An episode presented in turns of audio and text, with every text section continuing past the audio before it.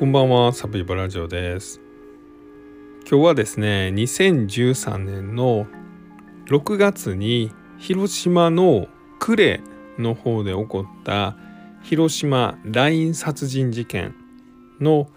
現場に行ってきたお話をします。この事件は以前もポッドキャストでお話したことあるんですけど2013年の6月28日に当時16歳の女の子が、えー、元同級生で、まあ、元親友だった16歳の少女 A を中心とした7人の少年少女グループ。まあ一人はあの21歳の男が入ってるんですがこのグループによって、まあ、集団で暴行をされて、まあ、最終的には殺害をされてしまってで広島の呉にある灰ヶ峰という、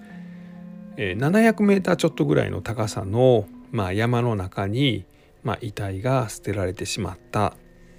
という事件です。で、まあ、この事件ですねまあ、ポイントとしてはこの LINE ですよね。え LINE をきっかけにもともとは仲の良かった16歳の女の子同士がまあ喧嘩になってでそれがまあその集団リンチになってしまったということですね。で今回はまあ事件の概要もざっとお話をするんですが、まあ、事件現場のまあ灰ヶ峰に行ってきたまあ、その様子なんかを中心にお話したいなと思います。事件はですねえっと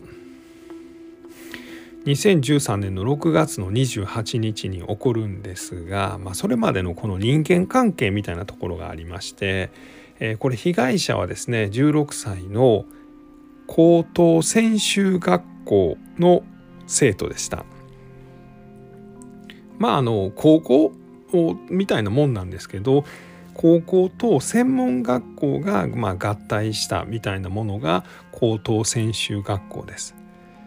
あのロボコンとかで活躍するあの高専っていうのとはちょっと違うんですよね。あの高専はあの確かあれ5年生なんですけれどあれは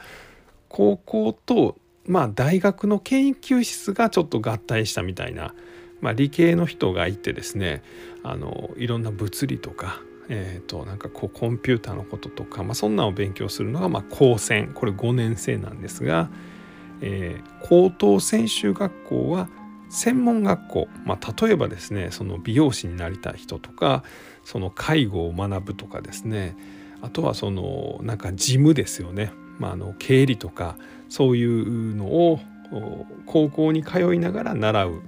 みたいなのが高等専修学校です。まあ、高校出てからまた専門学校行くよりは、まあ、この高等専修学校行く方が早く社会に出れるみたいな、まあ、そんな学校です。でもともと被害者の16歳の女の子と主犯格の少女 A は同じ学校に通ってました。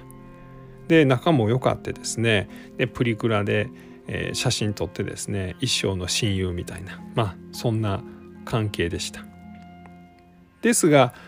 この少女 A の方ですよね、えー、主犯格の少女 A の方は学校1年ぐらいで辞めてしまってで他の友達と、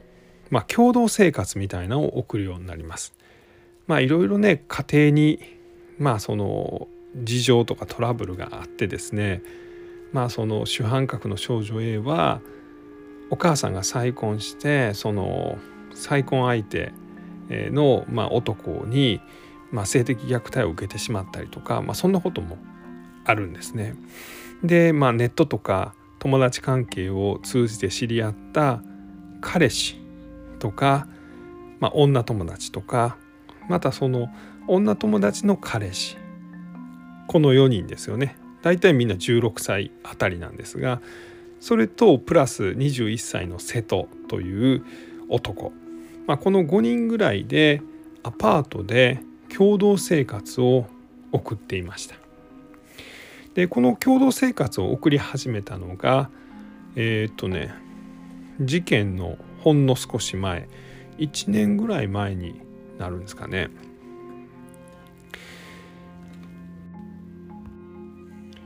でですねまあそんなその一緒に住んでいた、まあ、5人で住んでたんですよね。その主犯格の少女 A と彼氏と女友達と女友達の彼氏とこの瀬戸という男。でこのメンバーを中心にみんなでですね、まあ、ファミリーというようなことを呼び合ってたんですね。まあ、僕たち私たちは家族だみたいなことを言ってたんですね。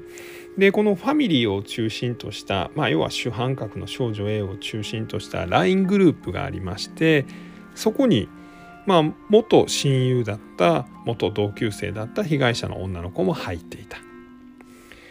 でまあそんな中ですねまあその被害者の少女と、まあ、この主犯格の少女 A はですねまあ喧嘩が起こってしまったんです。これお金のなんかやり取りがきっかけやったと、まあ、いうことなんですけど、まあ、このグループ LINE の中でですね激しい言い合いが行われるようになったんですね。結構もう両方むちゃくちゃ言ってるんですけど「えー、何々は嫌いじゃねえ都合のいいやつよ」みたいな「こっちの方が嫌いじゃねえお前金金うるせえんじゃん」みたいな「さっさと死ねやブスがおめえこそ死ねや」みたいな、まあ、そんななんかやり取りがひたすらこのグループ LINE 上で他の人たちも見てる中で行われるんですよね。で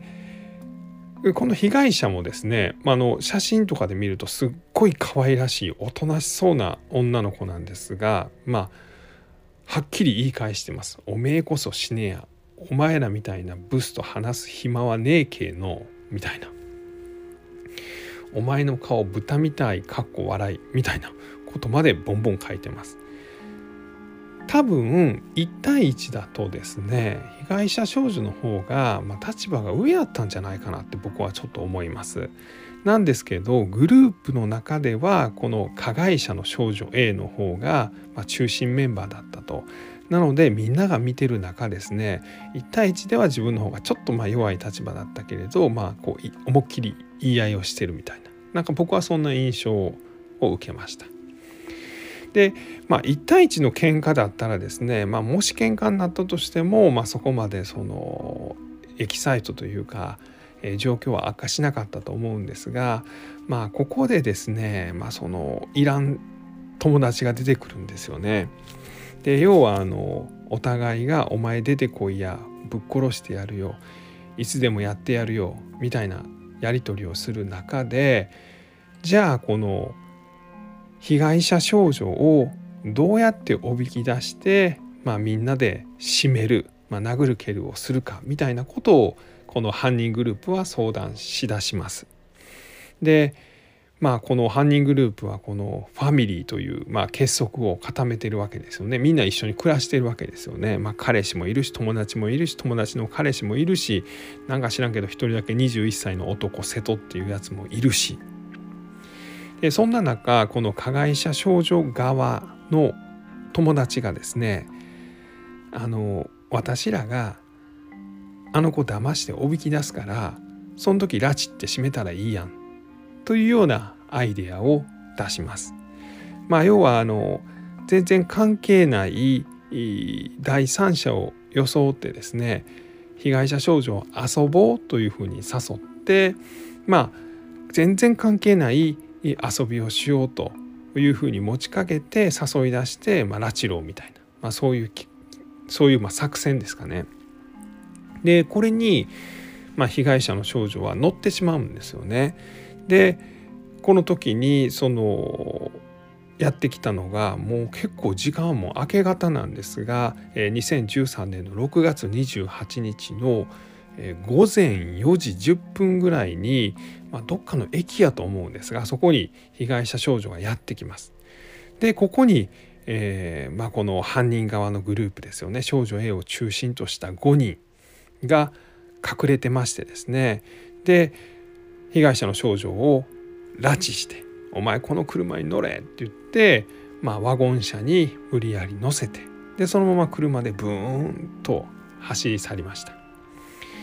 みんなほとんど16歳なんですけど、まあ、なんで車なんかあんねんというのは、まあ、実はこのグループの中に1人だけ21歳のこの瀬戸というやつがいたんですよね。まあ、ぶっちゃけこいつがいなかったらですねまあこんなあの結果にはならなかったと思います。まあ、要はその車で拉致ることもできなかったというので、まあ、殴る蹴るみたいなことはあったんですけど、まあ、その殺人まで悪化はしなかったんじゃないかなというのは思います。で、まあ、このワゴン車車で拉致された被害者の16歳の女の子は、まあ、馬乗りになって殴られてですね。でさらにまあ髪の毛をまあ引っ張って抜かれたりとか、まあ、そんなこともされました。お前偉そうに嫌がって分かってんのか？みたいなことを言って殴られたんですよね。でさらにあのライターでですね足を炙るみたいな、まあ、そんなこともしてます。かなりこれひどいことされてるんですよね。で車でブーンと移動されながら、まあ、後ろの、まあ、ワゴンのこの荷物のところでそんなことされてるんですね。で高速道路に乗る時に、まあ、料金所に差し掛かりますよね。でここで、まあ、その ETC やとそのままスッと行っちゃうんですが、まあ、あのまだ ETC ちゃんとつけてなかったんですかねお金を払おうとするんですよね。でその時に被害者の少女が「まあ、助けて!」って言うんですね。でこれでこの犯人グループは、まあ、さらにですねこいつ調子乗りやがってみたいな風になって暴力を激化させます。でまあもともとライターで足炙ったりとか殴る蹴るとか髪の毛引き抜くとかそんなことしてたんですが、まあ、途中のコンビニでですね、まあ、カッターナイフを買ってですねそれをお腹を刺したりとかあともう顔を踏みつけたりとかですね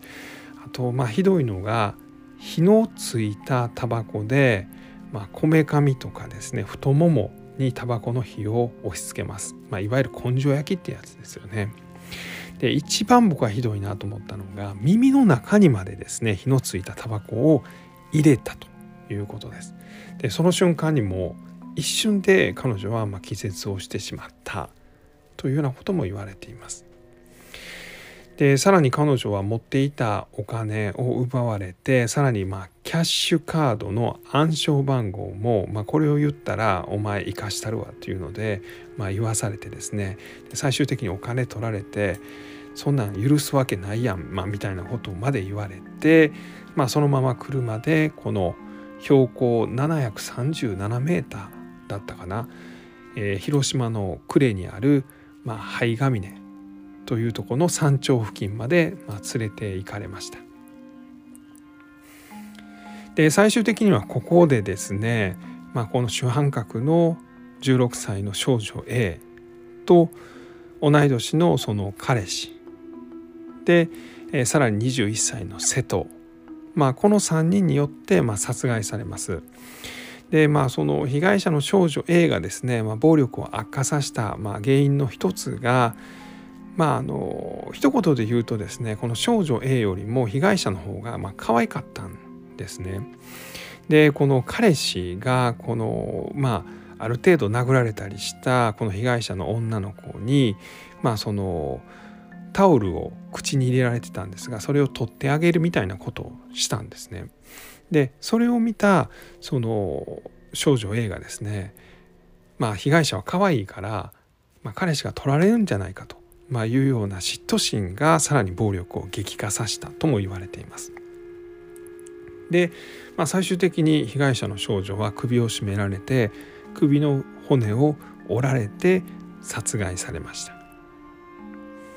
でその遺体はですねこの灰ヶ峰という山のま、山頂付近に、え、捨てられたということです。でその後ですねあのこの犯人グループはあのもう一回、えー、1週間後ぐらいにこの灰ヶ峰に来てですね、まあ、遺体を見てですねでその時に主犯格の少女 A が、まあ、恐ろしくなってで自分の母親に、まあ、殺害を打ち明けてで、まあ、警察に自首しました。まあ、警察に自首したんですが途中で警察がですね、まあ、今日は一回帰りなさいみたいなことを言われた時に逃げようとしたりとか、まあ、そんなこともあるんですが、まあ、最終的にそれとこの LINE のやり取りで、まあ、この犯行に関わった少年少女7人のグループが全員逮捕されたということです。でえっとまあ判決ですね、えー、最終的には主犯格の少女 A が懲役13年、まあ、16歳なんですが懲役13年です。でえっ、と1人だけ21歳の瀬戸という男は、えー、懲役14年。で、えー、被害者の最終的に殺害に直接関与した、まあ、首を絞めたと言われている、えー、もう一人の少年が懲役10年というような、まあ、刑になっています。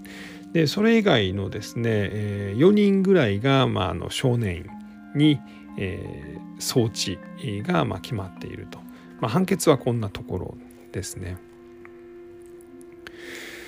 でここの現場がですねあの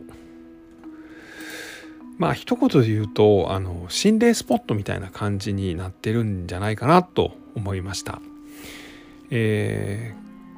呉市というのは僕今回初めて行きました広島の呉市です。まあこの海軍の町とか、まあ、言われてるんですが、まあ、地図なんかで見ると,、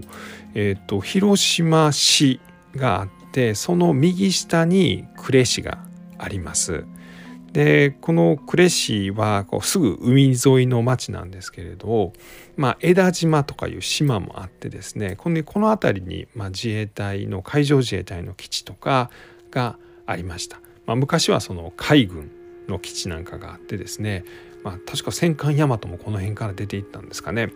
まあ、そんな場所です。で、えーと、この呉市という町はこうすり鉢状になってるんですよね。すり鉢状って言っても分かりますかね。うんなんか例えるなら、まあ、あの野球場みたいになってるって言った方が分かりやすいんですかね。えっ、ー、と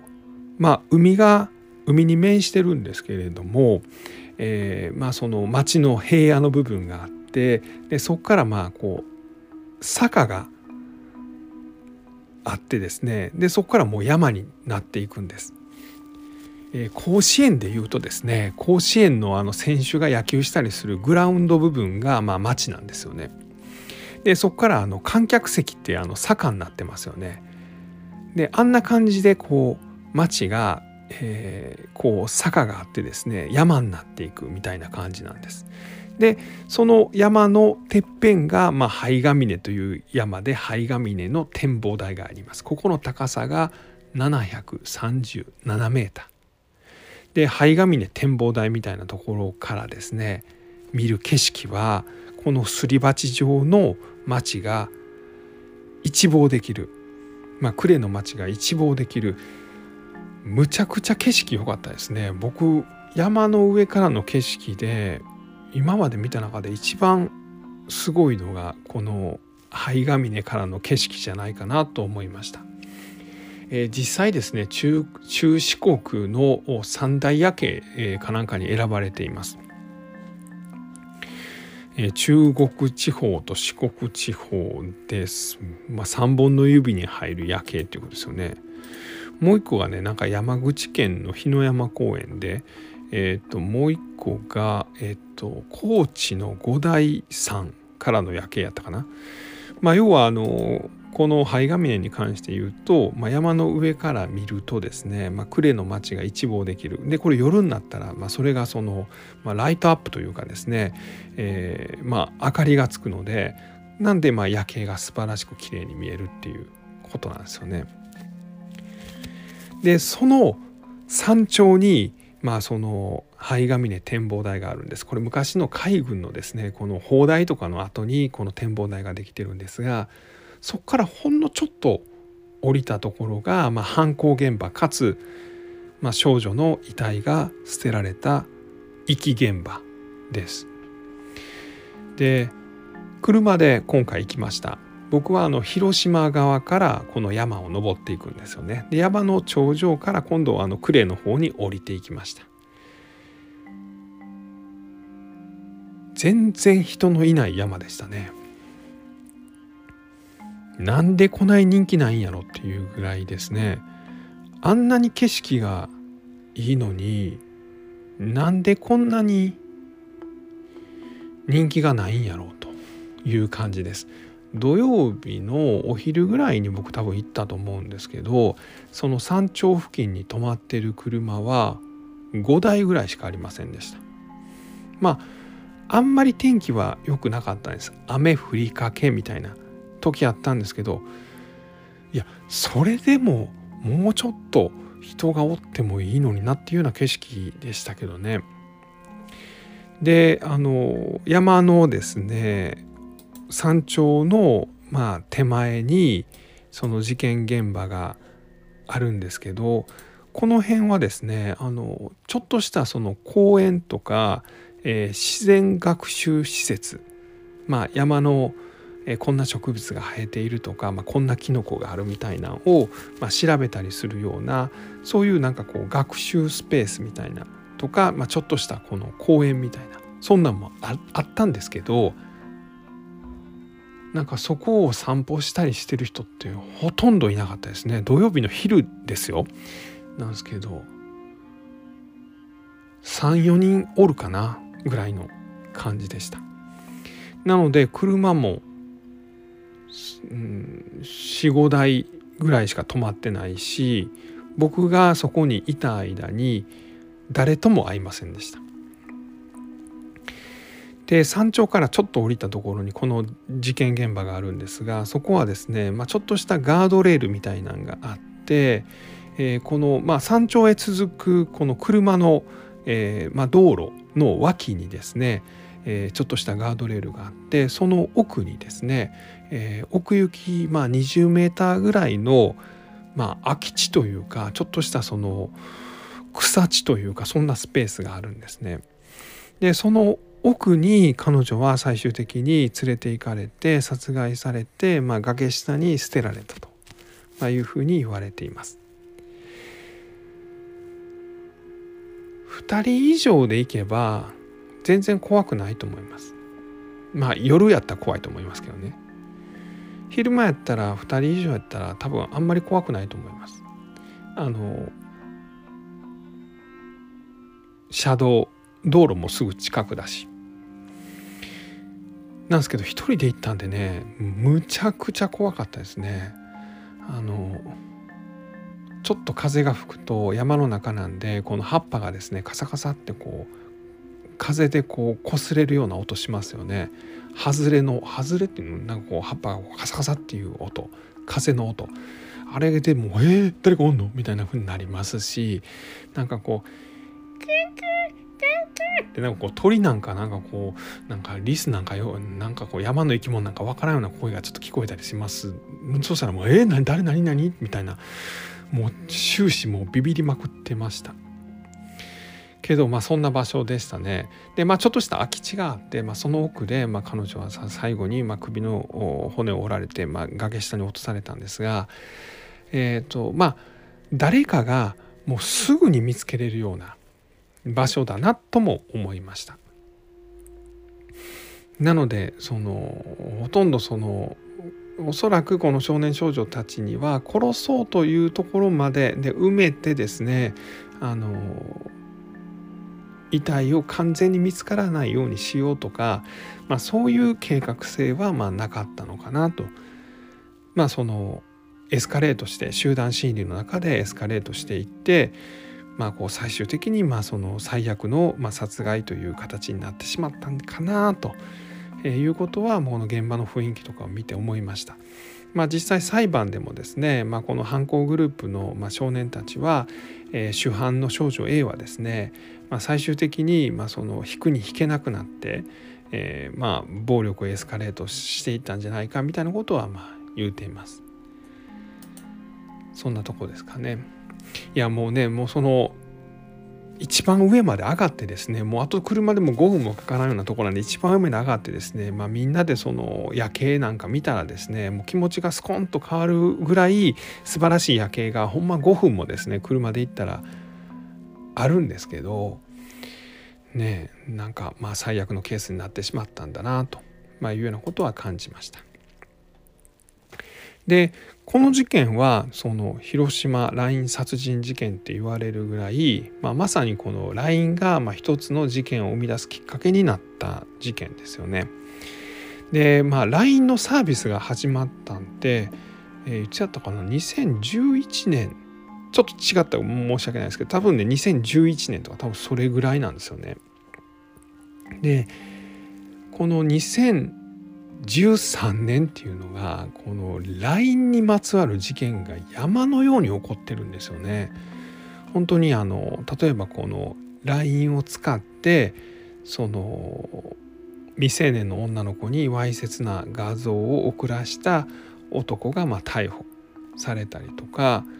あとはその LINE でですね、まあ、今回の事件みたいに、まあ、不良たちがですねその集まって、まあ、誰かに暴力を振るったりとかあとはその、えー、LINE でですねなんかこうあの学校の先生がですね、まあ、成績の写真を撮ってですねその写真がま流出してしまって、まあ、要は生徒たちがその写真を撮ってこうみんなにこう送りまくったりしたりとかですね。あとあのなんやろあの LINE を使ってその LINE 自体がこう乗っ取られてですね。でこの乗っ取られたことによってその他の友達にですね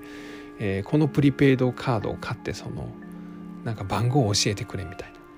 なんかそんなんありませんでした？僕もなんか知り合いの人がいきなりなんか緊急事態っていう LINE が来て「えー、どうしました?」っつったら、えー、なんかこのプリペイドカードを買ってでその番号を教えてくれみたいな LINE が急に来てですねえ何これと思ったらその本人から電話かかってきてですねなんか俺の LINE が変やねんみんなに変な LINE 送ってるみたいやからあの寒い僕そのそのメッセージは偽物やからあの、うん、騙されんといてやみたいな電話かかってきてですねえ何なんと思ったんですが後でまあ報道なんかを見てですねそういう事件が頻発してるみたいな、まあ、そんなこともまあ知りました。まあ、要はそんな事件が2013年にはもうむちゃくちゃ起こっています。まあその援助交際みたいなのがこう LINE を使って行われたりとかつつもたせですよね。なんか女の人とのなんか恋愛を仕組んでお金を脅し取るやつですね。なんかこうあんなんがあったりとか。ほんまにあとはねこう LINE でこういじめみたいなのがあってですね。LINE グループの中でもう誰々に対してなんか死ねみたいなのを送ったらですねその人が死んでしまったみたいなこととかも起こっています。まあ、要は何が言いたいかというと、まあ、この頃はですねこの LINE が一気に広がったというのと、まあ、悪いことをする人たちもですね結局この LINE 殺人事件もそうなんですけど LINE の記録はもう全部残るんですよね。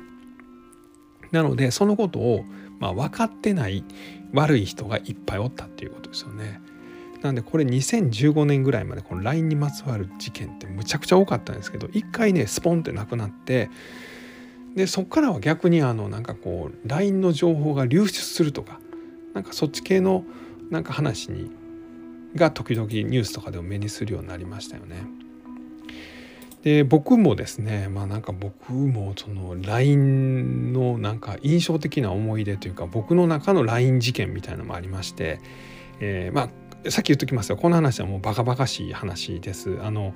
えー、ねここまで結構深刻な事件の話してきたんですがここから急にちょっとバカバカしい話をしますけど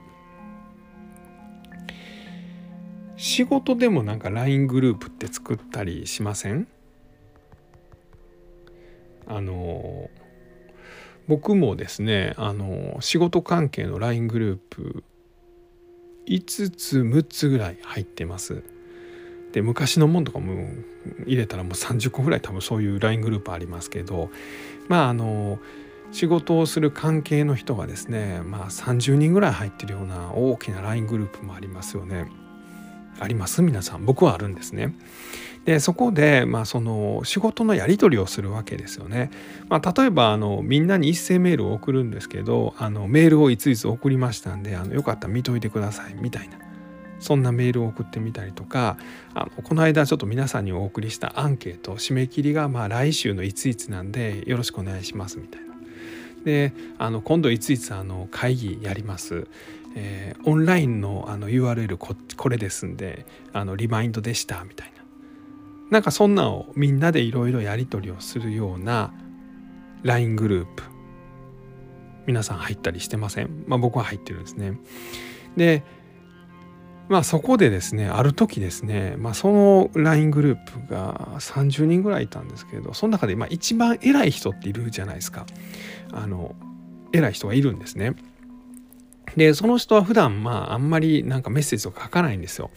でまあ僕らぐらいがですねまあその代わりにまあその、え皆さんにさっき言ったみたいなあのいついつ会議ありますとかなんかそんなメッセージを送るんですよね。で一番上の人はですねいきなりメッセージを送ってきたんですよね。でスマホとかってあの普段その LINE の通知をオンにしてると画面上にいきなりぴょこんと出てくるじゃないですか。で誰々さんからメッセージですみたいな。であれどういう仕組みなんか分かんないですけどあのメッセージの内容がパンってでそのまま出てくる時もあればなんか誰々さんからメッセージですしか出てけへん時もあってその時も確か誰々さんからメッセージですみたいなのが出てきたんですねスマホの画面に。あえあ愛さんですね。愛さんからなんかグループにメッセージは珍しいなと思ってパンってスマホ開けたらそこに書いてたんがですね「了解でちゅ。早く帰りまちゅ」っていうメッセージだったんですね。でえー、と思って。でその時僕はあのオフィスにいたんです職場にいたんですね。でその職場にもその LINE グループ、まあ、30人ぐらいその LINE グループにいるわけで、まあ、何人かはその同じオフィスに同時にいたわけですよね。でその一人と目が合ってですねでどうやらその人も今の「了解でちゅ早く帰り待ち」を見たわけですよね。でまあ目があってですねなんかこ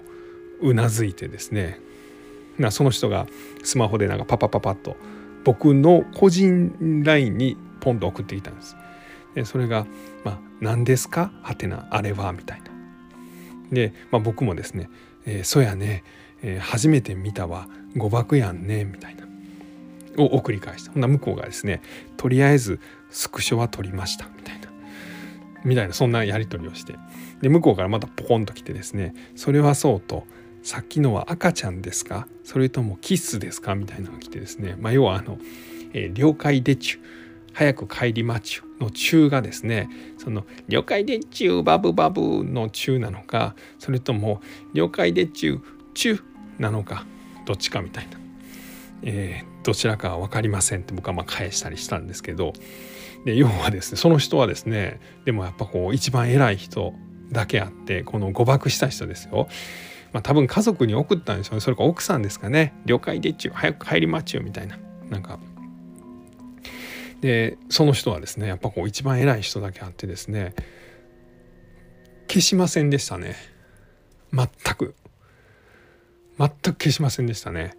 もうその胆力はやっぱ素晴らしいな。もうできる男やなって思いましたね。僕なんかやったらもうすぐ慌ててこうメッセージを取り消しましたみたいなのをするんですけどもそんな時すでに遅しですよね。みんなスクショ撮ってですね寒い棒がこんなん送ってたみたいなのをこうみんなでやり取りするわけですよね。まあ実際それみんなやってましたけど。もうその人はもうねもう間違ったものは間違ったんや。まあ何も恥ずかしいわけないと。別に家族に対して了解でっちゅ。うう早く帰りまちゅって送って何が悪いんやっていう、まあ、そう思ったかどうか知りませんでしたけど、まあ、全く消しませんでした。で次第にあれですよねやっぱこうあのグループ LINE なので、まあ、誰かが全く関係ない、えー、次々打ち合わせ、えー、いついつの時間に変更になりましたよろしくお願いしますみたいなみんなのそれぞれのメッセージが入ってくるんで、まあ、だんだんその了解でち早く帰りまっちは、まあ、上の方に消えていくと。でさっき改めて思い出したんで見返してみたらですねもう1年ちょっと前なんですけどまだ消してませんでしたねやっぱすごい胆力やなとまあ僕なんかビビって消しちゃうんですけどやっぱこう尊敬できる人やなというのをちょっと思ったという話です。はい、すいません全然関係ない話でした。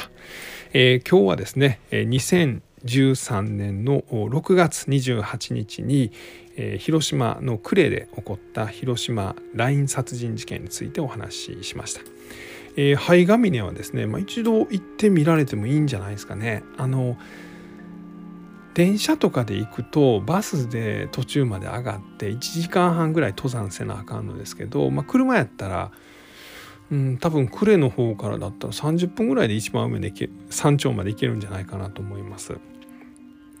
なんかねあの山頂付近はやっぱ見晴らしがいいのを知ってるんか分かんないですけど男の人はですね一人で来てる来て車の中からですねなんかこう本読んだりしてこう眺めを見てるっていうそんな車が何台かあったなっていうそんな感じでしたね。はいありがとうございました。